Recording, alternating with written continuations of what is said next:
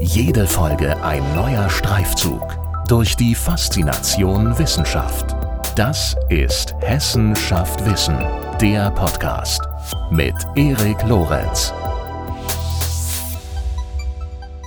In dieser Folge geht es weiter mit Professor Dr. Carsten Gansel, Literaturwissenschaftler, Professor an der Justus-Liebig-Universität Gießen, Bundesverdienstkreuzträger und ein wirklich toller Erzähler, wie ich finde. Und äh, das ist ja in der letzten Folge auch schon deutlich geworden. Dieses Mal erzählt uns Professor Dr. Gansel unter anderem von seinen Recherchen zum Leben und Wirken eines der berühmtesten Kinder- und Jugendbuchautoren, Ottfried Preußler. Wem die vorherige Folge gefallen hat, dem oder der wird, da bin ich ganz sicher, auch diese Folge Freude bereiten und deshalb soll es jetzt auch losgehen. Ich wünsche viel Spaß. Hallo, Herr Professor Dr. Gansel. Herzlich willkommen zur zweiten Runde. Können Sie noch? Auf jeden Fall, ja, gerne. noch länger. Sehr schön, gut, dann bin ich beruhigt. Ähm, wir haben ja hier noch einen kleinen Bücherstapel auf dem äh, Tisch liegen. Wir haben jetzt gerade ein Thema angesprochen in der vorherigen Folge. Oder nicht nur angesprochen, sondern besprochen, Heinrich Gerlach.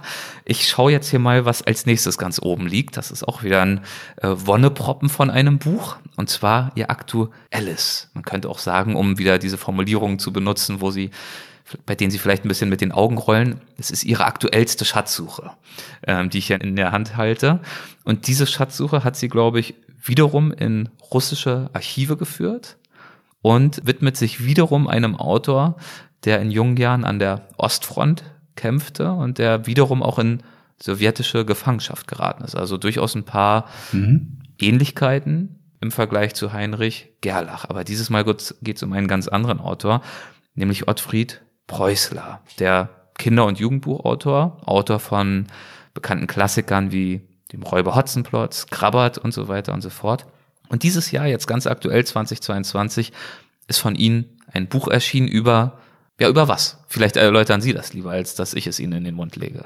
Ja, das ähm, Buch äh, ist erschienen bei, darf man ja zu Anfang sagen, bei Galliani ist wieder ein Projekt, was, äh, was ich zusammen mit Wolfgang Hörner gemacht habe der auch, wie schon bei unserem ersten größeren Projekt, also Heinrich Gerlach durch Robert Stalingrad, äh, sofort dabei war. Und es geht um, in der Tat, wie Sie schon gesagt haben, Ottfried Preußler, aber es geht eigentlich nicht um Ottfried Preußler als Kinder- und als Jugendbuchautor, sondern es geht um den frühen Ottfried Preußler. Also ich führe mh, die Spurensuche, wenn man so will, eigentlich etwa bis zu dem Punkt, wo Ottfried Preußler ein Erfolgsautor wird, mhm. wo also der kleine Wassermann erscheint. Wir sind dann also Mitte der 50er Jahre und es gibt natürlich, und das ist, geht auch gar nicht anders, es gibt natürlich auch ein Kapitel, was hinführt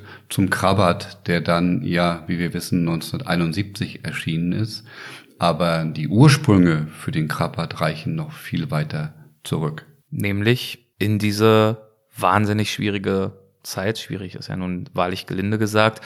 Ich äh, schaue mir gerade die Rückseite des Buches an, da steht äh, ganz groß, wie das Schreiben beim Überleben hilft. Mhm. Die bewegende Lebensgeschichte eines der berühmtesten Kinder- und Jugendbuchautoren. Das ist ja nicht zuletzt eines der Themen dieses Buches, wie das Schreiben beim Überleben hilft. Und wir haben es auch in unserem letzten Gespräch schon anklingen lassen. Wie war es dann bei Ottfried Preußler? Wie hat ihm das Schreiben genau dabei geholfen? Ja, genau, das ist eine zentrale Frage und da sind wir dann schon in der sowjetischen Kriegsgefangenschaft. Ich versuche ja aber in diesem Fall, sagen wir mal, zu zeigen, in welcher Weise Ottfried Preußler zum Schreiben gekommen ist und was für sein Schreiben wichtig wurde. Mhm. Und das machte es notwendig, also in die frühe Kindheit und Jugend zurückzugehen und zu zeigen, woher kommt Ottfried Preußler eigentlich? Äh, was sind die Traditionen seines Schreibens? Wer hat ihn in besonderer Maße beeinflusst? Äh, das sind Fragen, die hier und da natürlich schon mal gestellt worden sind.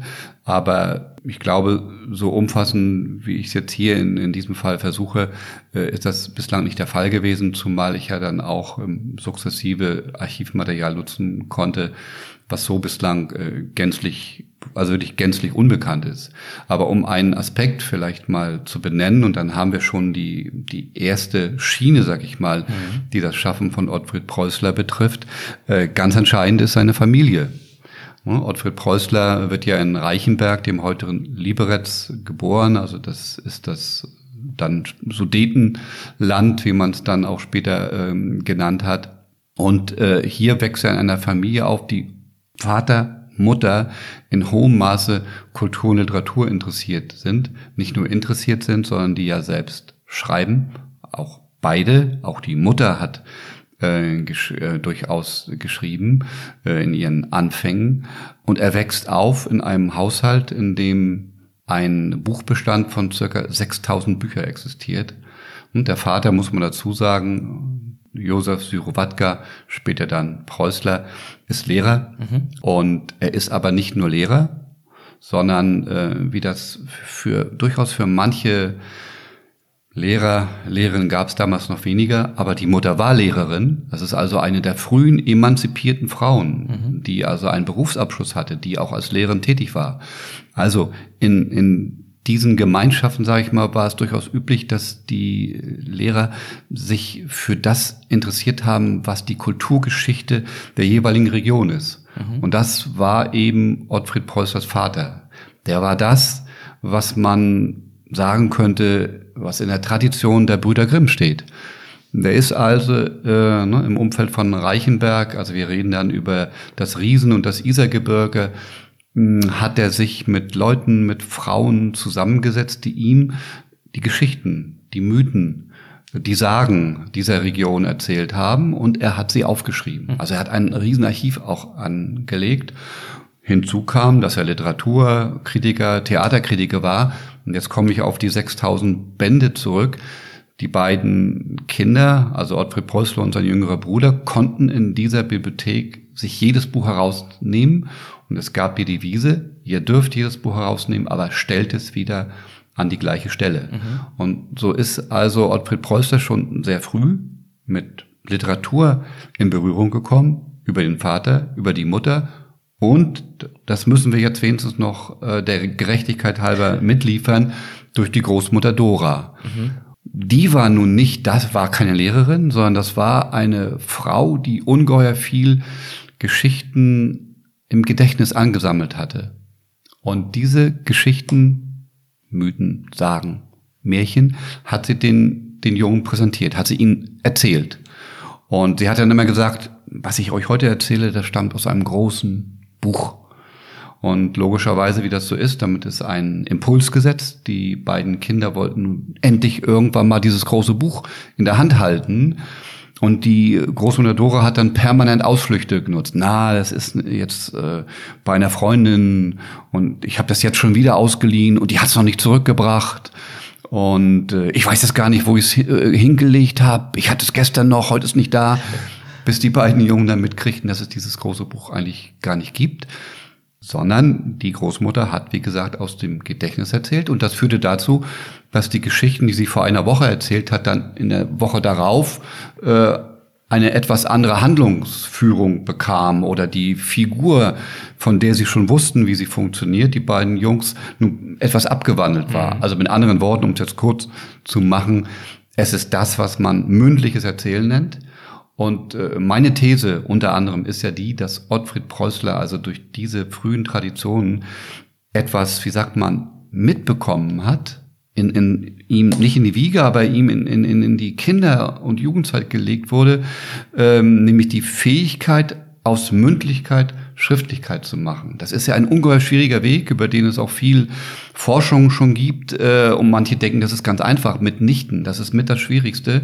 Aus der mündlichen Rede und aus dem, was mündlich überliefert ist, nun in der Schriftform, also von der Oralität, wie man so schön sagen würde, in die Literalität zu wechseln. Und da sind die Wurzeln in der frühen Kindheit. Und dann kommen wir auf die Jugend zu sprechen ist bekannt, wann und unter welchen Rahmenbedingungen er dann angefangen hat, diese, diese Impulse, die er erhalten hat, selbst zu verarbeiten und sich unbewusst natürlich dieser Herausforderung zu stellen, das, was ihm erzählt wird oder vielleicht auch anderes, was sich dann bei ihm so ansammelt, auch in der Fantasie und so weiter, zu Papier zu bringen in irgendeiner Art und Weise? Ja, das ist eine, eine spannende Frage. Zunächst würde man sagen, ist er einen, einen Umweg gegangen oder ich würde sagen, einen notwendigen Weg. Er hat ja, Ottfried Preußler ist ja nicht als Epiker geboren worden, sondern er hat dann, wie das in der Jugendzeit bei vielen ist, er hat einmal gesagt, er hat mit zwölf Jahren angefangen, erste Gedichte zu schreiben. Das stimmt sicherlich auch. Aber die ersten, die ersten äh, Texte, die hat er geschrieben etwa mit 17 Jahren, als er in die Tanzstunde kam und die hat er geschrieben für seine damalige Freundin, mhm. nämlich Annelies Kind, die dann später seine Verlobte wurde und dann, als er aus der Kriegsgefangenschaft zurückkehrte, seine Frau. Also ich verstehe Sie richtig, dass er äh, dann tatsächlich eigentlich ähm, als Lyriker erstmal angefangen hat zu schreiben? Genau, er hat da als Lyriker begonnen ja. und äh, da sind auch die ersten Gedichte sind auch durchaus wahrgenommen worden. Ähm, also wurden dann auch veröffentlicht schon? Die wurden, also ein Gedicht, eigentlich in einer Rezension ist das mhm. Gedicht veröffentlicht worden. Ähm, das sind die sogenannten Prager Sonette. Und äh, Otto Preußler hat also sich der strengsten Form, die hat er genutzt, also die Sonettform. Und Prag war für ihn eine ganz wichtige Station. Er wollte übrigens in Prag studieren nach dem Abitur. Und dort sind also diese Prager Sonette entstanden, die dann ja auch von mir genutzt werden konnten. Die sind ja nicht, sag ich mal, überliefert worden in, in, in einem Archiv, wie das bei Autoren der Fall ist, die, die unter, sagen wir mal, ganz normalen Bedingungen dann ihren Nachlass oder ihren Vorlass äh, in ein Archiv geben oder von denen man dann Archivbestände aufgekauft hat, sondern es ist eine besondere Situation. Die Familie Preußler muss ja fliehen aus dem Sudetenland, also nach 1945, nach Ende des Krieges. Und von daher ist nicht nur die Bibliothek verloren, die 6000 Bände. Es ist auch verloren das, was der Vater Josef Preußler fixiert hat. Alles hm. ist weg.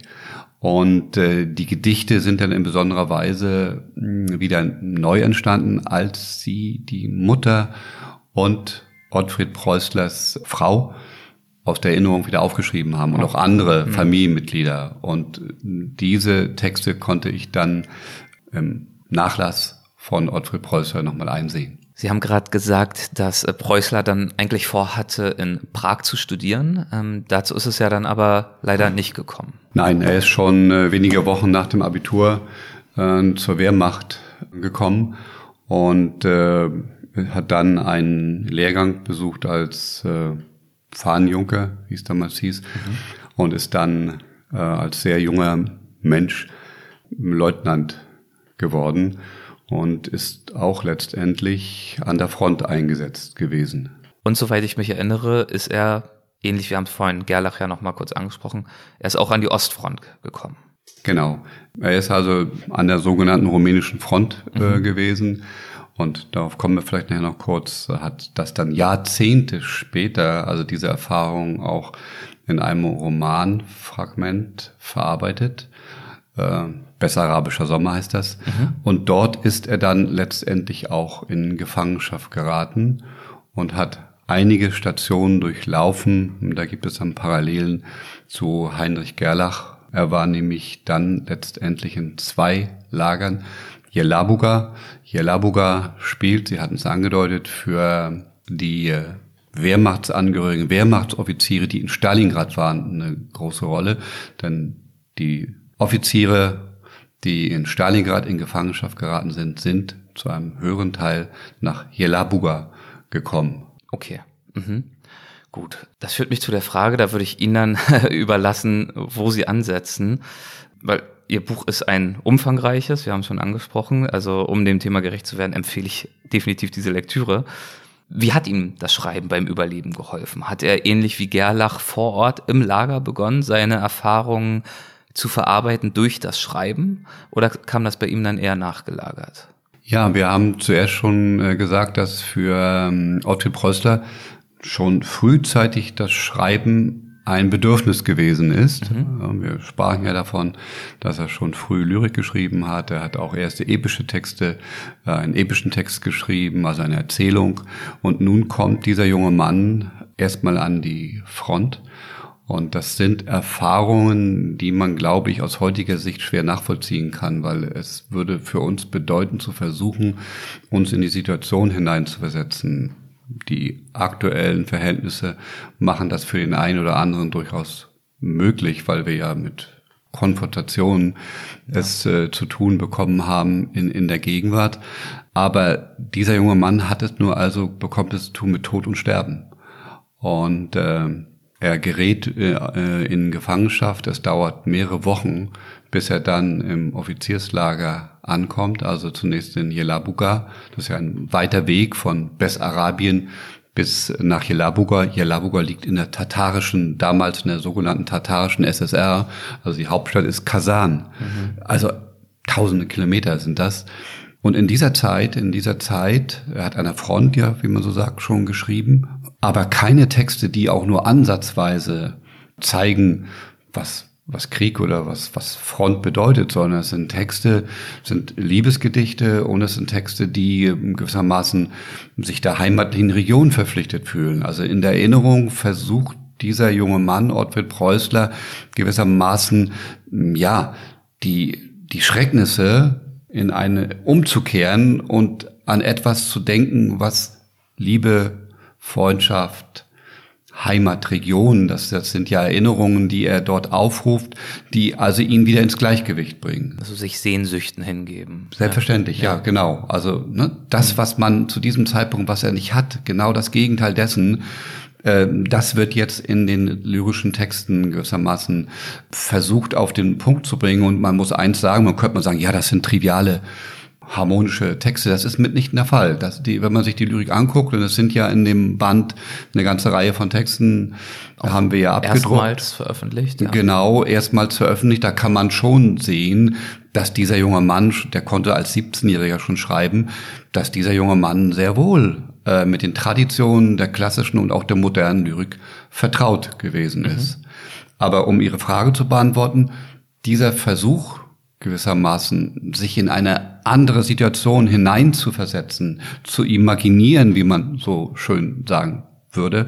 Das ist die Möglichkeit für ihn jetzt die widrigen, widrig ist jetzt vollkommen simpel und sicherlich falsch formuliert, also die Schrecknisse gewissermaßen zu neutralisieren. Hm, ja. Wie sind Sie dann bei diesem Buch hier vorgegangen? Ähm, kam für Sie zuerst die Archivarbeit, ähm, sozusagen ergebnisoffen zu schauen, was sich finden lässt und das dann in einen äh, Gesamtkontext zu bringen, um vielleicht eine Geschichte erzählen zu können über die, in Anführungszeichen, frühen Jahre? Oder sind sie zum Teil auch aufgebrochen, um zum Beispiel gezielt herauszufinden, ich weiß nicht, so eine Arbeitsfrage könnte ja sein, was hat ihn zum Krabat inspiriert? Was ist da alles reingeflossen? Wie sind Sie dabei vorgegangen? Ja, das äh, ist eine Frage, die mich jetzt dazu führt, selbst drüber nachzudenken, ja. was ich dann eigentlich äh, getan habe, wie es funktioniert hat. Mhm. Äh, das ist ja auch ein, ein längerer Prozess gewesen. Ich kenne ja, ich habe versucht es auch zu beschreiben. In den ersten Seiten in der Einführung, wann ich Ottfried Preußler begegnet bin. Ich habe dann ja in Gießen seit 1995 immer wieder mal Seminare auch zu Ottfried Preußler gemacht oder zum Geschichten erzählen oder zum Erinnern oder Seminare zu Störungen und Traumata.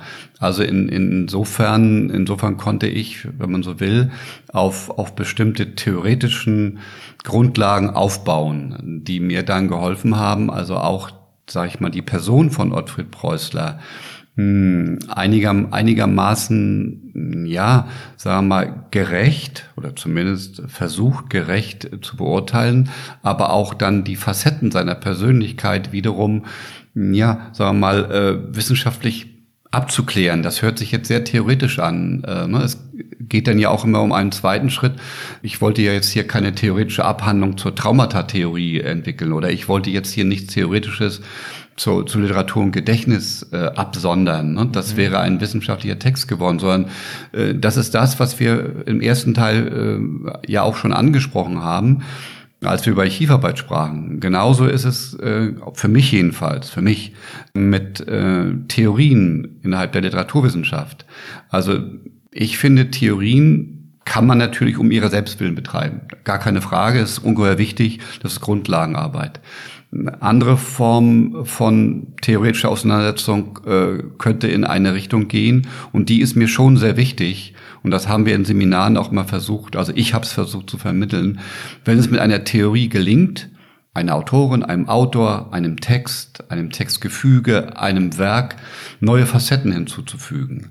Also so kann man zum Beispiel mit erinnerungstheoretischen Überlegungen, äh, wird es natürlich in ganz, ganz anderer Weise möglich, einem Text, in dem Erinnerung, Gedächtnis eine Rolle spielt, mhm. in dem Störungen des Gedächtnisses eine Rolle spielen, dem kann man viel näher kommen. Da kann man aus einem Text, äh, aus einem Werk, aus meiner Sicht äh, ne, viel mehr herausholen. Ich sage es mal anders, etwas bildhafter.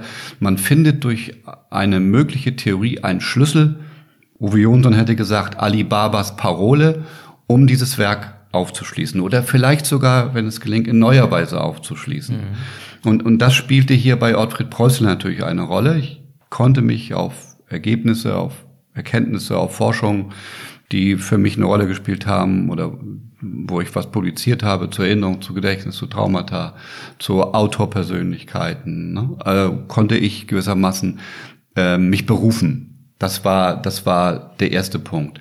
Das zweite, wie Sie gefragt haben, wie ist das so entstanden? Ich glaube, da spielte vieles zusammen. Mir war klar, von Anfang an klar, und damit war eine gewisse Chronologie durchaus vorgegeben. Ne? Ich muss beim, beim jungen Preußler muss ich einfach anfangen. Ja. Also ich habe es auch anders versucht. Mhm. Ähm, das ist so ganz interessant. Das kann man ja heute, wenn man die Fassung äh, liest, dann habe ich zunächst versucht, äh, später einzusteigen mit dem mit dem Krabat. Mhm. Klar, äh, erstmal mit dem Bestseller, kennt jeder, weiß jeder, will jeder wissen. Und ich merkte, also ich habe ich habe da also wirklich eine Woche, vielleicht sogar zwei Wochen gesessen und es, ich kam nicht weiter. Mhm. Und dann wurde mir bewusst, ja, ich muss zu viel vorwegnehmen. Mhm. Also wenn ich beim Krabat oder auch beim kleinen Wassermann, also beim Durchbruch bin, dann, dann muss ich etwas erzählen, wofür dem Leserin, der Leserin, dem Leser die Grundlage fehlt. Mhm. Also ich, ich müsste dann zurückgehen, wie man so sagt, eine Analepse liefern. Ne? Und, und das ist bei einer Biografie, fand ich, äh, etwas kompliziert. Insofern äh, fiel dann die Entscheidung, äh, nein, lass uns, lass mich doch erstmal gucken, wie in welchem, Atmos in welchem atmosphärischen Umfeld ist der Autor groß geworden? Was, was hat ihn beeinflusst? Und da merkte ich dann auch, das haben wir ja beide eben schon angesprochen, da merkte ich, wie wichtig also das familiäre Umfeld ist. Ich merkte, welche große Rolle der Vater gespielt hat. Ich merkte, weil mir wurde bewusst, in, in welchen Kontext man denken muss, wenn man jetzt über eine Biografie versucht zu erzählen, die sich im sogenannten Sudetenland mhm. abgespielt hat. Das ist etwas anderes, als äh, wenn man in Deutschland sozialisiert äh, worden ist. Das sind Unterschiede, die man da im Hinterkopf haben muss oder die man zumindest den Lesern bewusst machen muss. Und äh, so ergab sich das dann äh, sukzessive.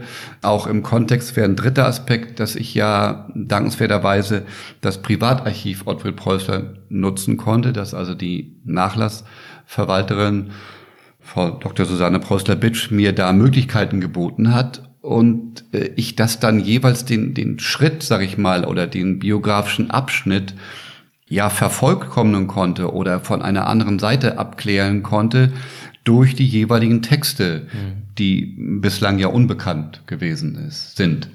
Und das alles mit dem Ziel, Sie haben es gerade so schön formuliert, Werke des Autors oder den Autor ein Stück weit zu entschlüsseln oder auch anders zu entschlüsseln. Und dieses anders als vielleicht bisher bekannt ist ja gerade bei so einem bekannten Werk wie Krabat wahnsinnig spannend, weil das Werk kennt viele Leserinnen und Leser und wahrscheinlich meint man, ich weiß jetzt ehrlich gesagt nicht, was so vorher der Wissensstand war dazu, meinte man ja auch schon einiges dazu zu kennen, vielleicht auch einfach durch Interviews, die er damals mhm. gegeben hat, warum er das geschrieben hat, was er damit bezwecken wollte und dergleichen mehr.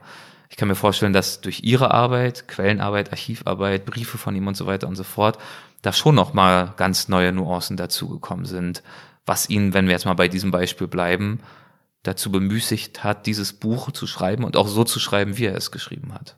Ja, wenn ich das so, so sagen darf, ich glaube, das ist eine vollkommen zutreffende Bemerkung. Sie haben das auf den Punkt gebracht. Äh, natürlich war zum Krabat einiges bekannt. Natürlich hat Ottfried Preußler sich zum Krabat mehrfach geäußert und ja auch gesagt, dass es äh, der Roman seiner Generation oder es sind Generationserfahrungen im Krabat gewissermaßen materialisiert worden, inszeniert worden. Das ist vollkommen zutreffend. Aber durch, ja, den, den Versuch, durch diese, diesen Versuch, also ein Work in Progress äh, zu erfassen und die, die Spuren sukzessive zu sichten, ist mir dann bewusst geworden, in welchem Maße also der Krabat äh, gewissermaßen Ergebnis der Erfahrung von Kindheit, Jugend und dann natürlich Krieg und Gefangenschaft geworden ist. Und äh, der Krabat die ersten Versuche, den Krabber zu schreiben, datieren ja, wenn man konsequent ist, datieren die schon auf den Anfang der 50er Jahre. Also da beschäftigt er sich schon langsam mit Geschichten aus dem Dreißigjährigen Krieg. Mhm. Und, und dann geht es so richtig los, Mitte der 50er und schließlich Ende der 50er Jahre. Ende der 50er Jahre taucht der Begriff, der Titel krabbert auch das erste Mal auf. Und das Interessante daran ist, und in, in, insofern glaube ich, ist das was wir zuerst besprochen haben mit den Traumata, auch schon wirklich stichhaltig. Das Interessante daran ist, dass Ottfried Preußler seiner Verlege, Verlegerin Lotte Weidbrecht, also Thienemann sind wir da, hm, wichtiger, sehr wichtiger Verlag, mitteilt, sie möge ihm noch etwas freihalten, also in einem halben Jahr soll der Krabat fertig sein und äh, sie möge für die, ich glaube, es war der Herbst, möge sie das äh, bitte schon mal im Hinterkopf haben. Und dann dauerte es, wir sind Ende der 50er Jahre. Ne? Es dauert. Lotte Weidrecht fragt wiederholt mal an, was macht denn der Krabat? Er sagt, ja, es ist ein bisschen schwierig und dann baut er ein Haus und ja, ich komme jetzt eigentlich nicht so da, dazu. Das ist sicherlich richtig, das werden persönliche Fragen gewesen sein. Er ist ja auch Lehrer zu dem Zeitpunkt, also Zeitmanagement spielt eine Rolle. Aber ich glaube, das ist nicht der zentrale Punkt. Ich glaube wirklich, ähm, dass es so ist, dass er durch den Krabat, wie das bei uns allen so ist, also man kann so ein schönes Beispiel, äh, finde ich, bei manchen Filmen, wenn man die sieht, dann wird bei einigen hohe Emotionalität bei den Zuschauern und Zuschauern äh, produziert. Die wird natürlich produziert, weil dort etwas passiert, was, ja, sagen wir mal, in gewisser Weise äh, Tränen zu Tränen rührt, so, so wissen wir ja. Aber ich glaube, bei vielen Filmen und auch vor allen Dingen bei Texten, wo wir ja nicht sofort ein Bild haben, funktioniert etwas, was, äh, was man so sagen könnte, es wird die eigene Erinnerung, die eigene Erfahrung, äh, die wird in Gang gebracht. Und äh, auch wenn Leute überhaupt nicht den Zweiten Weltkrieg und Gefangenschaft erlebt haben, aber die Auseinandersetzung, die es geben kann, äh, die es geben kann, wenn, wenn Verliebte sich nach zehn Jahren das erste Mal wiedersehen. Ne? Das sind, glaube ich, Erfahrungen, die dann äh, aktiviert werden und die zu einer hohen Emotionalität führen. Mhm. Und ich glaube, so ist es auch beim Krabbert gewesen als Ottfried Preußler sich daran macht, sich nun wirklich ernsthaft diesem Stoff zu widmen, werden die Erfahrungen von Krieg und vor allen Dingen auch natürlich von, von Gefangenschaft aktiviert. Es werden aktiviert die Erfahrungen des Sterbens, äh, ne, also von, von Menschen, die neben ihm plötzlich nicht mehr existieren, weil eine Granate sie hin, hinweggewischt hat. Also schlimmer Ausdruck, aber es ist ja ganz anders. Und das führt, das führt dazu, dass er weder die Form findet für das Erzählen dieser Geschichte und er findet auch, auch nicht äh, gewissermaßen die Handlung. Mhm. Und äh, an einer Stelle, es gibt ja Briefe, die ich auch eingesehen habe, es gibt dann Punkte, äh, wo Ottfried Häuser wird krank. Und das schreibt äh, seine Frau, schreibt an die Verlegerin, ja, es geht meinem Mann gar nicht gut, er kann plötzlich nicht mehr sehen. Also er hat eine Augenkrankheit ist plötzlich da. Und Einige Jahre später sagt dann die Lotte Weidbrecht, schreibt dann an Ottfried Preußler, vermutlich haben sie darüber gesprochen, glauben Sie immer noch, dass Sie der Krabat krank macht? Und das wäre so, das wäre so ein, ein Beispiel, wo jetzt, ne, man muss es nicht überinterpretieren, aber ich glaube, da ist etwas dran, dass dieser lange Entstehungsprozess des Krabat hat schließlich und letztendlich damit zu tun, dass Ottfried Preußler jetzt einen Weg findet, sich diese traumatischen Erfahrungen ja von der Seele zu schreiben, wäre jetzt zu wenig, sondern dass er eine Form dafür findet, wie er davon erzählen kann. Mhm. Und das Interessante ist, Preußler hat zuerst ja helle, schöne Texte, der kleine Wassermann, die kleine Hexe. Das, das ist eine andere Seite der Medaille. Und nun ist er mit dem Krabbert aber mitten in Kriegsgeschehen. Er wählt den 30-jährigen Krieg. Er wählt also etwas ganz anderes. Er wählt sagenhafte, mythische Elemente, die eine Rolle spielen. Er rückt also durchaus diese Erfahrung von sich weg mhm. und findet in den, und jetzt kommen wir wieder darauf zu sprechen, also in dem, was er von Kindheit und Jugend an kennengelernt hat, findet er also in den, in den Mythen, in den Sagen einen Weg, ein Gleichnis, eine Parabel zu liefern, ohne dass er direkt von, von Sterben und Tod berichtet. Aber im Krabat wird ja permanent vom Sterben gesprochen. Es wird von Verrat gesprochen. Es wird von Denunziation gesprochen. Es wird davon gesprochen, wie mächtige andere, die ihn untergeben sind im weitesten Sinne, dominieren können, wie sie sie korrumpieren können, wie sie sie manipulieren können. Und, und gleichzeitig ist natürlich auch von Liebe die Rede. Mhm. Also das sind, das sind äh, so Aspekte, die in diesen Text jetzt hineinkommen und die einfach so lange brauchen.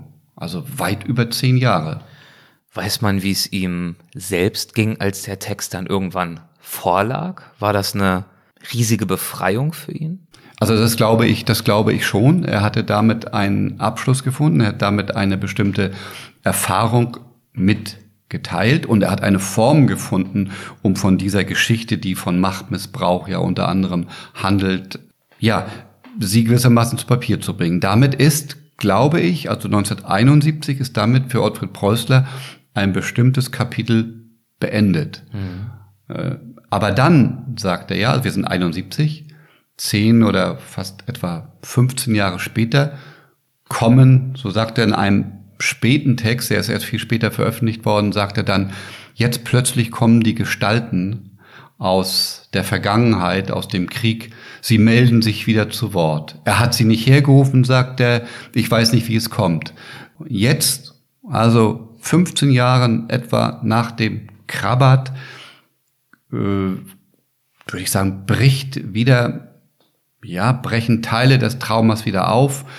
Äh, es kommt dazu, dass er schlichtweg, das ist auch ein natürlicher Vorgang, das wissen Neurophysiologen, mit zunehmendem Alter werden die, könnte man mit Peter Hertling sagen, die Wächter des Gedächtnisses schwächer.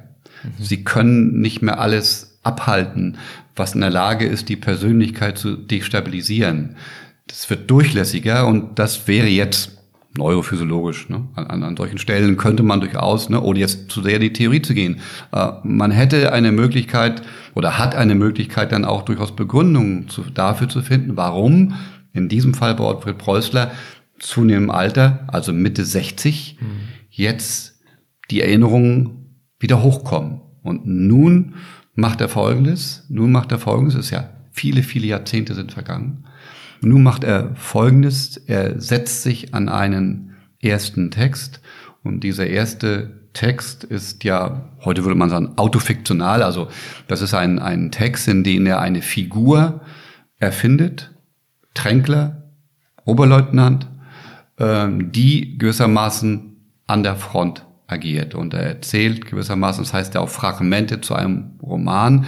Es ist kein kein episches Ganzes mit einem Anfang und einem Ende, sondern es sind verschiedene Episoden, die dort erzählt werden, aber die durchaus einen Einblick in das geben, was Krieg bedeutet. Er ist dort, aber gewissermaßen noch in einer Form befindet er sich, die äh, das, was geschehen ist, fiktionalisiert. Also es ist ja kein autobiografischer ja, Text. Es ja. gibt zwar ein alter Ego, das Parallelen sicherlich zu Ottfried Preußler aufweist, aber es ist nicht identisch.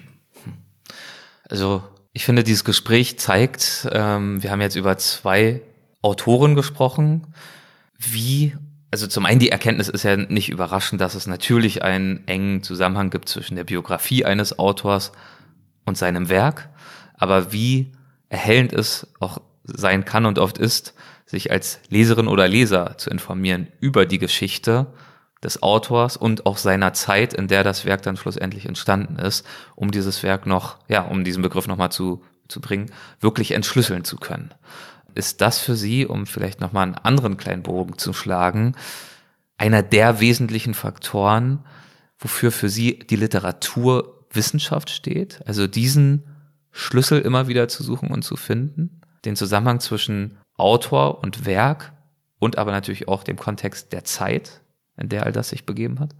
Ja, ich glaube, das ist schon, das ist schon sehr wichtig, ne? dass äh, es darum geht, Personen, das können Autoren sein, das können Autoren sein, in ihrer Zeit zu sehen. Mhm.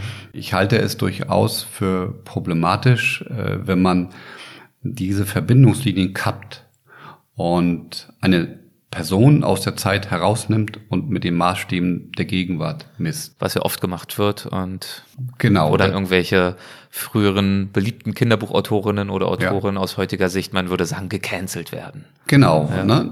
Das meint ja nicht, dass man nicht auf bestimmte Texte kritisch aus der Sicht der Gegenwart gucken kann. Das ist gar nicht die Frage. Vielleicht auch mal Nur, behutsam anpasst und aktualisiert, wenn es Gründe dafür gibt. Genau, ja. genau. Ne? Aber es, es, es gehört für mich also zu dem, was man historische Sorgfaltspflicht nennen kann, mhm.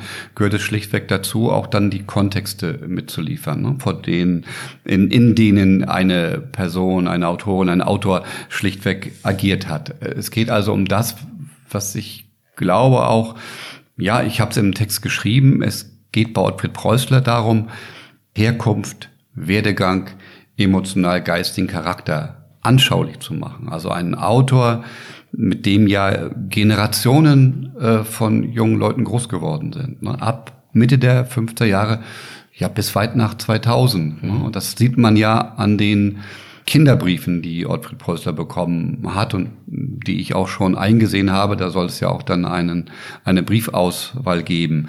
Also das halte ich schon für, für sehr spannend. Äh, andererseits äh, würde ich sagen, es könnte jetzt der Eindruck entstehen äh, bei dem, was ich sage, dass das hier so äh, Literaturwissenschaft pur ist.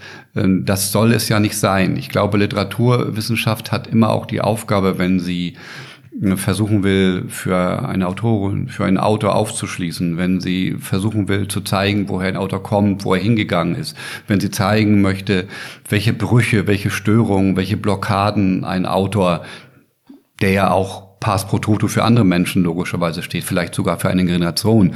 Wenn also Literaturwissenschaft versucht, das zu zeigen, dann, dann sollte man schon einen Weg finden, der auch möglichst äh, Leute fesseln kann, die nichts mit Literaturwissenschaft zu tun bekommen haben oder auch damit gar nichts am Hut haben. Es, es sollte schon eine Geschichte erzählt äh, werden, die äh, ihre Wissenschaftlichkeit in, in hohem Maße auch mit einer, vielleicht sogar mit einer gewissen Eitelkeit ausstellt, sondern die, die Wissenschaft muss gewissermaßen Kern des Erzählens werden. Also man muss Wege finden und es, es versuchen, ohne vordergründig und aufdringlich äh, jetzt hier Thesen zu liefern, mh, ein, ein Gefühl zu erzeugen für in diesem Fall den, den Autor Ottfried Preußler und, und zu zeigen, wo er, wo er herkam, wie sein Lebensweg sich äh, ja gestaltet hat und, und wie er dann zu dem wurde, der er letztlich war, zu einem Autor, der, der eine Auflage von über 50 Millionen hat. Mich würde natürlich auch wahnsinnig interessieren, äh, um auch Ihre Arbeit noch besser nachvollziehen zu können, was Sie dabei antreibt. Wie Sie zu dem geworden sind, der Sie heute sind, das ist natürlich eine große Frage. Ähm, aber vielleicht äh, fange ich mal damit an. Wie sind Sie denn selbst begeistert worden? Wie haben Sie Ihre Begeisterung gefunden für die Literatur? Wir haben über Herrn Preußler gesprochen, wie es bei ihm war. Wie war es bei Ihnen? Spannende Frage. Es ist mir leichter, über andere zu reden als, als über sich selbst. Hm, es hängt vielleicht damit zusammen, ähm, ich bin ja zu Teilen bei meiner Großmutter aufgewachsen, die hat mich schon äh, sehr beeinflusst. Und äh, meine Großmutter war in etwa die Generation ähm, und der Jahrgang von Ottfried Preußlers, äh, ich glaube von Ottfried Preußlers Mutter, soweit ich mich, genau, das kommt hin. Also äh, Ende der 9, 1896 äh, ist meine Großmutter geboren und sie war auch eine der jungen Frauen, die studiert haben. Die war also äh, Lehrerin für Deutsch und Mathematik und konnte noch äh, im hohen Alter, also über 80, perfekt Französisch, Englisch und Latein sprechen. Also und ähm, die Familie mütterlicherseits ist dann ja auch auf der Flucht gewesen und meine Großmutter hat früher als Lehrerin wieder angefangen zu arbeiten und da gab es einen Bücherschrank. Mhm. Und in diesem Bücherschrank, der war natürlich rudimentär, also da standen keine 6000 Bände. Ja. Ähm, da waren vielleicht inzwischen dann, ne, ich, wir sind in den 50er, 50er Jahren, also 60er Jahren, da waren vielleicht 100, 150 Bücher drin. Und äh, ich habe dann schon früh Texte gelesen, die eigentlich gar nicht für mich bestimmt waren. Also ich erinnere mich an ein, zwei äh, Texte. Ich habe versucht, den, den in einem Thomas Mann Text, der erschienen ist, für mich was zu finden. Bin ich gescheitert. Aber ich weiß noch genau, Ivan, Ivanhoe, Walter Scott. Ja. Äh, ne? Also das habe ich, glaube ich, mindestens zweimal gelesen. Also insofern. Und ist ja auch nicht völlig trivial. überhaupt nicht. Überhaupt nicht. Jedenfalls. Überhaupt nicht. Ja. Ne? Hat mich wahnsinnig fasziniert. Ja. Und insofern bin ich eigentlich letztendlich dann doch äh, früh zur Literatur gekommen und habe dann also auch schon sehr, sehr früh in eine Bibliothek Bücher ausgeliehen. Und ich kam dann, also diese, diese Erinnerung darf ich mitteilen, ich kam dann äh, nachdem ich dann die Bücher ausgeliehen hatte, eine Woche später wieder dahin und dann wurde ich, also fast zur Rede gestellt, das kann ja wohl nicht sein, dass ich die Bücher alle schon durchgelesen hätte. Die hast du überhaupt nicht gelesen. Ja. Nun war ich natürlich also empört. ne? Äh, also selbstverständlich hatte ich die gelesen. Ja. Ne? Und da waren natürlich viele Abenteuerbücher dabei. Ne? Ich kenne also von daher wirklich alle Klassiker der Kinder- und Jugendliteratur, obwohl ich damals noch nicht wusste, dass es Klassiker der Kinderliteratur Aha. sind. Ne? Also Robinson, Jules genau. Verne. Genau, ja, genau, ja. genau. Also, ja. also so ist man dann, sage ich mal, sukzessive hineingeraten ins Lesen. War dementsprechend für Sie auch frühzeitig klar, dass Sie auch im Studium in diese Richtung gehen würden? Und vielleicht sogar in Ihrer Karriere? Nein, überhaupt nicht. Ich wollte eigentlich äh, Medizin studieren ah. und das hat dann aus verschiedenen aus verschiedenen Gründen äh, nicht geklappt und mhm. dann bin ich zum Studium der Literatur, also Germanistik, Slavistik gekommen und ich wollte immer dann noch aussteigen, wie das so, und dachte, nein, du willst dann doch Medizin studieren. Und ich muss aber sagen, ich war schon, ja, schon nicht relativ früh, aber ich glaube dann schon in den, in den End 18, 90er Jahren war ich schon ungeheuer froh, dass das mit der Medizin nicht geklappt hat. Denn ich bin Warum, mir Was hat Sie froh gemacht? Warum? Ja, äh, weil, äh, also ist ja immer ganz, ich glaube, es ist immer ganz wichtig, das ist auch eine, äh, eine Aussage, die, die ich immer, glaube ich, auch gegenüber Mitarbeiterinnen und Mitarbeitern oder auch Studierenden kundgetan habe, niemals, auch wenn es super läuft, Hybris entwickeln. Immer den Ball flach halten. Mhm. Bescheiden, also bescheiden meine ich jetzt nicht so im übertriebenen Sinne, aber einfach zurückhalten, bescheiden bleiben äh, und, und immer auch äh, versuchen, selbstreflexiv zu sein. Und das meint natürlich auch, das Schlimmste sind ja nicht das Schlimmste, aber zumindest bin ich immer etwas skeptisch, wenn ich Leute kennenlerne, von denen ich dann schon nach, nach einem Gespräch merke, dass die sich selbst so ungeheuer wichtig finden, dass sie nicht mehr in der Lage sind, über sich selbst also zu lachen oder, oder sich vielleicht mal auch ironisch zu sehen. Es gibt ja solche Menschen. Man findet sie meistens, leider, ich muss das so sagen, leider bei Männern. Aha, okay. Also ich dachte, Sie sagen jetzt, äh, man findet sie leider meistens in der Literaturwissenschaft. Aber das vielleicht. Nee, nee, nee, nee, nee das, nein, will ich, ich meine gar nicht damit, äh, Kollegen, also ja. männliche Kollegen. Nee, glaube ich gar nicht. Aber die Frage war ja auch, äh, ne, wann habe ich gemerkt, dass das, äh, Vielleicht doch das ganz, ganz gut, gut ist. Ja.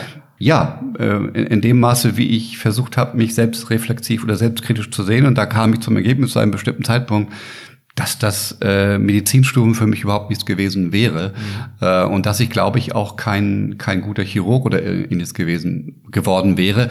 Das ist ja und das meine ich gar nicht negativ, das ist ja in hohem Maße auch eine, eine handwerkliche Tätigkeit. Klar. Ne? Mhm. Und das ist in hohem Maße sind dort allem Anschein nach andere Kompetenzen äh, notwendig als die, die vielleicht ich habe. Und insofern war es für mich letztendlich äh, glücklich, dass ich den Weg in die Literatur, der Literaturwissenschaft gefunden habe. Was würden Sie denn sagen? Jetzt wird es natürlich vielleicht noch schwieriger, über sich selbst zu sprechen. Was sind denn Ihre Kompetenzen? Was ist es, das Sie dazu befähigt, Sie oder auch andere, wenn Ihnen das leichter fällt, einen Job, wie Sie ihn ausführen, gut zu erledigen? Ja, da, da könnte man, ne, das ist eine, wie gesagt, eine, eine wirklich tolle Frage, die, die uns, ja, die, die uns an den Kern auch, finde ich, führt von, von Dingen, die die, die Mann oder die Menschen tun oder auch nicht tun. Also was, was sind das für Kompetenzen, haben Sie ja gefragt, mhm. die da ähm, notwendig wären. Also wenn es um Literatur und Literaturwissenschaft geht, natürlich zuerst mal, dass man gerne liest.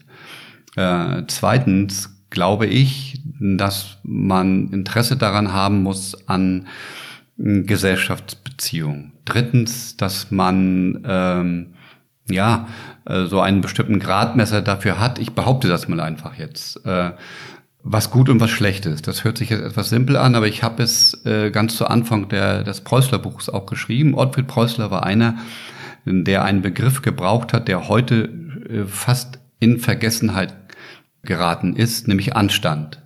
Das will ich jetzt gar nicht für mich beanspruchen, aber ich glaube, also solch ein Gradmesser funktioniert ja, wenn man Texte liest. Also nicht, dass es ein triviales Muster gibt zwischen gut und böse, aber es werden in literarischen Texten soziale Beziehungen verhandelt. Es, es gibt bestimmte Charaktere. Man muss sich als Leserin oder als Leser muss man sich entscheiden. Ne? Also wohin wird die Sympathie gelenkt? Die kann vom Autor, vom Erzähler sehr, sehr direkt gesteuert werden. Aber die besseren Texte sind ja dann doch die, in denen das offen bleibt, in mhm. denen ich als Leser ja Farbe bekennen muss. Für mich, nur für mich. Mehr ist ja noch gar nicht gesagt. Ne? Aber brauche ich dafür Anstand? Ja, ich brauche, ich brauche. Ich ja auch mit dem, mit wenig Anstand vielleicht mit dem schurkenhafteren Charakter sympathisieren und äh, vielleicht aber intellektuell trotzdem ein guter Literaturwissenschaftler sein, Wissenschaftlerin. Ja, na klar, na klar, das will ich gar nicht in Abrede stellen. Aber da würde ein, ein nächster Aspekt zum Tragen kommen. Ich glaube, man muss Interesse haben an dem, was Literatur ja praktiziert. Und das ist äh, ne, Stichwort Selbstbeobachtung von Gesellschaft. Also Literatur ist eine der, glaube ich, bis in die Gegenwart. Äh, eine der wenigen Formen, äh, in denen sich, das sagt auch, hm, sagen ja, Wilhelm Voskamp hat das mal sehr schön gemacht, in denen ge gesagt, in denen Gesellschaften dich selbst beobachten. Mhm. Und hinzu kommt noch etwas anderes, und da komme ich komme nachher auf Ihren Anstand zurück. In literarischen Texten, Theater, hm, natürlich epische Texte, können Grenzen überschritten werden. Also es werden in literarischen Texten, sag ich mal, äh, Störungen verhandelt, und die sind auch wichtig, die werden durchgespielt. Von daher, weil Sie davon sprachen, ne, von daher ist das auch vollkommen legitim, wenn ich in literarischen Texten sogenannte Bösewichte sehe. Jetzt nicht in trivialen Sinne, ne, dass da nur so eine Schemafigur, so eine triviale Figur gebaut wird, die nur nach einem bestimmten Mechanismus funktioniert. Nein, ich meine das schon, also Pro und Contra. Ne, das sind ja eher die unspannenden Figuren, die von vornherein äh, schlecht sind und dann am Ende sind sie auch noch schlecht. Ne. Das, da sind wir im Märchen und das ist im Märchen funktioniert das auch. Ist auch ist auch gut so. Ne, mhm. Die Einledigkeit der Charaktere, aber in, in größeren Romankontexten äh, muss ja der Autor, muss die Autorin in der Lage sein, gewissermaßen eine eine komplexe Figur zu bauen. Ne? Denn in der Wirklichkeit ist es ja auch so. Also die wenigsten Menschen sind nur gut und nur schlecht. Und das meine ich eben auch. Äh, da geht es dann um, um Nachvollziehbarkeit und Sinnhaftigkeit ja. der Handlungen, wie ja. sie auch ausfallen mögen. Genau, und deswegen meine ich, wenn ich jetzt von Anstand gesprochen habe, dass es, glaube ich, und deswegen ist Literatur so wichtig, dass mit Literatur nicht im trivialen Sinne, nicht im Sinne einer Moralisierung, was in der Gegenwart ja sehr oft an der Tagesordnung ist, sondern dass in literarischen Texten natürlich moralische Prinzipien verhandelt werden. Und äh, diese moralischen Prinzipien, denen kann ich folgen oder nicht. Aber ich bin dazu aufgefordert, mich dazu in ein Verhältnis zu mhm. setzen. Und ein literarischer Text gibt zwar keine Richtschnur, aber er praktiziert etwas, was ich in einem journalistischen Text, der mit dem Holzhammer oder der mir äh, sagt, was gut und was schlecht ist, ne, das, äh, wo Kommentar und äh, Bericht äh, ineinander fließen äh, und ich merke, wohin ich geführt werden soll. Ne, das funktioniert in einem literarischen Text eher, eher viel unvermittelter und in, insofern äh, meine ich, äh, ist es schon, ist es schon wichtig, bin ich dazu geneigt, beim Lesen eines Textes erstens meine Sicht auf die Gegenwart, auf die gesellschaftlichen Widersprüche äh, zu reflektieren. Ich bin geneigt dazu, ich kann provoziert werden dazu zu fragen, ob ein bestimmtes soziales Verhalten gut mhm.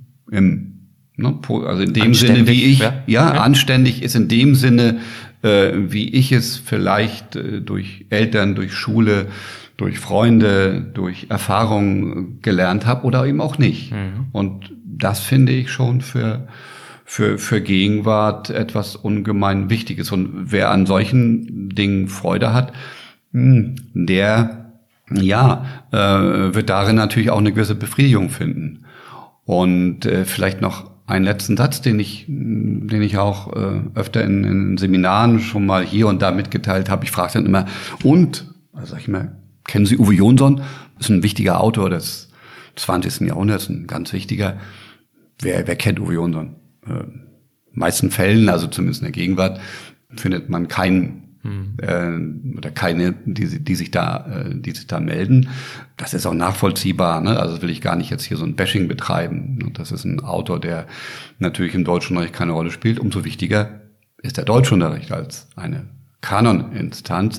Aber Jedenfalls äh, gibt es von Uwe Jonsson, und das wäre so der, der letzte Aspekt zu Ihrer Frage, gibt es von Uwe Jonsson fast zum Ende der Jahrestage, fragt die Marie, das ist ja die Tochter, die äh, in den Jahrestagen vorkommt, fragt ihre Mutter, würdest du mir raten zu studieren? Mhm. Und ich will jetzt nicht die ganze Antwort geben, aber unter anderem geht es in, im Kern um die Frage nach der, dessen, was man intellektuelle Tätigkeit nennen kann oder Auseinandersetzung mit, mit Zeit. Und da antwortet die Mutter, nur den ersten Satz äh, will ich zitieren. Ne? Ja, sagt sie, Jetzt kommt es, wenn du eine Sache anschauen willst auf alle ihre Ecken und Kanten und wie sie miteinander zusammenhängen. Und das, finde ich, ist so eine Quintessenz, die auch nicht nur Literaturwissenschaft äh, auf den Punkt bringt, eine Sache anzuschauen auf alle ihre Ecken und Kanten und wie sie miteinander zusammenhängen. Das ist, glaube ich, an der Stelle wichtig. Schön. Das ist fast schon ein schönes Schlusswort, wie ich finde. Ein, zwei Punkte habe ich noch, aber wir haben es fast mhm. geschafft, eine Sache von allen Ecken und Enden her zu betrachten. Eine Sache wie zum Beispiel ein Buch, ein Autor und so weiter mhm. und so mhm. fort. Als intellektuelle Betätigung, als dann auch Spiegel unserer Zeit, äh, den man dadurch dann auch besser versteht. Trotzdem die ganz banale Frage jetzt mal, was macht man dann damit? Also was machen für gewöhnlich Ihre Studierenden, nachdem sie bei Ihnen studiert haben? Sie lehren und forschen an der äh, Justus Liebig Universität Gießen. Lässt sich das so pauschal sagen? Ja, das ist sicherlich ganz unterschiedlich. Wir wissen ja, dass in Gießen ein hoher Prozentsatz also Lehramt studiert. Mhm. Das äh, ist ja auch, da sollte keiner die Nase rümpfen, ne? also weil wir zuerst von solchen möglichen Entwicklungen sprachen, also Stichwort Ball flach halten. Es sollten alle Universitäten, ne, die meisten äh, leben ja, die Germanistik lebt natürlich von den Lehramtsstudenten. Mhm, ja.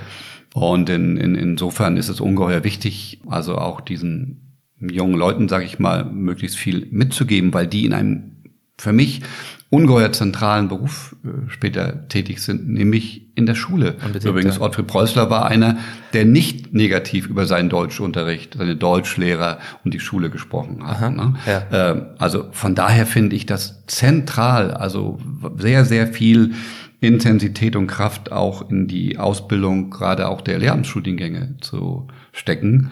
Das andere sind ja dann die entsprechenden Bachelor- und Masterstudiengänge.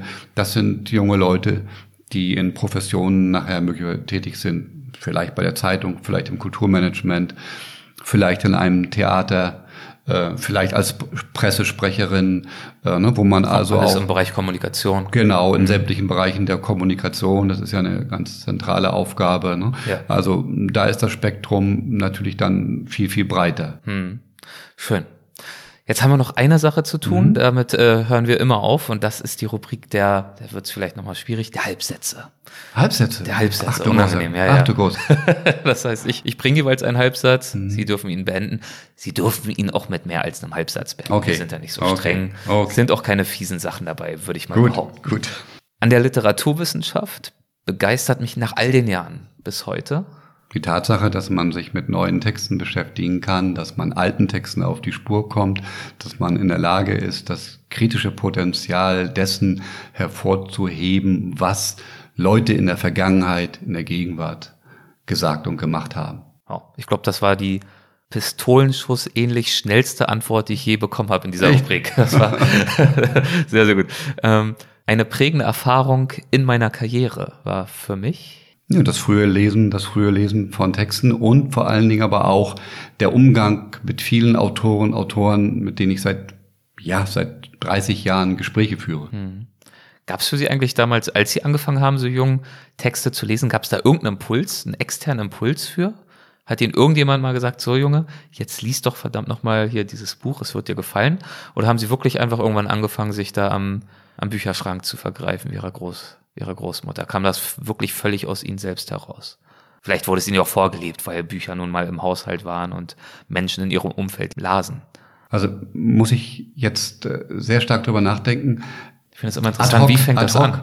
Ad hoc, ad hoc ja. würde ich meinen, dass es diesen Erweckungsimpuls, den, von dem ja auch immer wieder in der Literatur gesprochen wird, also bei Autoren, Autoren, dass es den in dem klassischen Sinne nicht gegeben hat. Mhm. Also ich kann mich nicht entsinnen, dass jemand zu mir mal gesagt hat, also in der frühen Zeit, lies mal dieses oder jenes Buch. Hm. Ja. Okay. Das war jetzt keine Halbsatzfrage. Das war, nee, das war so ein Zwischenschritt, oh ja, das hat okay. mich nur interessiert. Ja, ja, ja, ja. Als beruflichen Erfolg definiere ich für mich, dass man äh, jeden Tag neu wieder sich mit Freude an den Schreibtisch setzt äh, und nicht müde wird, Versuche zu machen, den einen oder anderen Text neu zu lesen oder auch ein neues Projekt zu starten. Also quasi die es geht jetzt weniger darum, Sie hätten ja theoretisch auch sagen können, ja, damals, als ich das, das eine Buch da auf der Spiegel-Bestsellerliste mhm. hatte, das war ein Erfolg. Ihnen geht es darum, sozusagen Ihre eigene Neugierde an Ihre Arbeit genau. sich bewahren ja, zu können. Genau. Das ja. ist der Erfolg. Ja, würde ich genauso sehen. Also ja, ich, ähm, die Tatsache, dass jetzt meinetwegen ein Buch auf der Spiegel-Bestsellerliste landet, das ist durchaus ja, würde ich sagen, freut man sich darüber. Aber das ist noch nie der Impuls äh, gewesen dafür, dass man sich jetzt äh, über Wochen und Monate an ein Buch setzt. Ja, klar, das ist klar. Ja. Hm. Meinen Studierenden gebe ich häufig den Rat. Betreiben Sie harte Textarbeit. Nehmen Sie die Texte ernst. Äh, begnügen Sie sich nicht damit, oberflächlich über Texte hinwegzufegen. Äh, schreiben Sie aus den Texten äh, nicht nur, wenn es sich um Sekundärliteratur handelt, also um wissenschaftliche Beiträge, sondern auch um Belletristik, also schöne Literatur, Sätze heraus, die ihnen wichtig sind. Um sie dann aufzubewahren, um zu sie, sammeln? Um sie, naja, einerseits, einerseits, einerseits äh, ist natürlich die Tatsache, dass man einen Text mit einem, zu einem, in diesem Fall wissenschaftlichen Text, äh, einen Konspekt macht, ist das eine Form des Gedächtnistrainings. Mhm. Zum anderen ist es eine notwendige Vorstufe um Texten Informationen zu entnehmen, sich auf das Zentrale zu konzentrieren, also zu erkennen, wo ist etwas unwichtig, wo ist etwas aber eine Botschaft, die ich in diesem Kontext brauche, um eine Frage zu beantworten. Das ist auch etwas, was dazu beiträgt. Also mit anderen Worten, diese harte Textarbeit bedeutet, bedeutet immer auch, dass ich mir Kompetenzen aneigne im Umgang mit ganz unterschiedlich gearteten Texten und damit etwas tue für mein, für mein eigenes Dasein, was ja. ich, von dem ich noch nicht weiß, ob ich es mal brauchen werde, aber von dem es garantiert so ist, dass ich es mal brauche, egal wo. Schön, das war schön gesagt. so viel zur harten Textarbeit. Ich würde ja fast behaupten, das war jetzt vielleicht für Sie auch eine harte Textarbeit im gesprochenen Wort, diese immerhin ja zwei Stunden hier in unserem Gespräch. Ich hoffe, ich habe Ihnen nicht zu viel zugemutet. Nein, überhaupt nicht. Das war eine reine Freude. Ach, äh, wir könnten noch zwei Stunden weiterreden. Vielleicht machen wir das irgendwann. Ja. Dieses Mal hat es mich auf jeden Fall gefreut. Ich möchte Ihnen herzlich danken für Ihre Zeit und für Ihre Energie. Vielen, vielen Dank dafür. Ja, ich danke Ihnen. Dankeschön. Machen Sie es gut. Ciao. Tschüss. Hessen schafft Wissen. Der Podcast.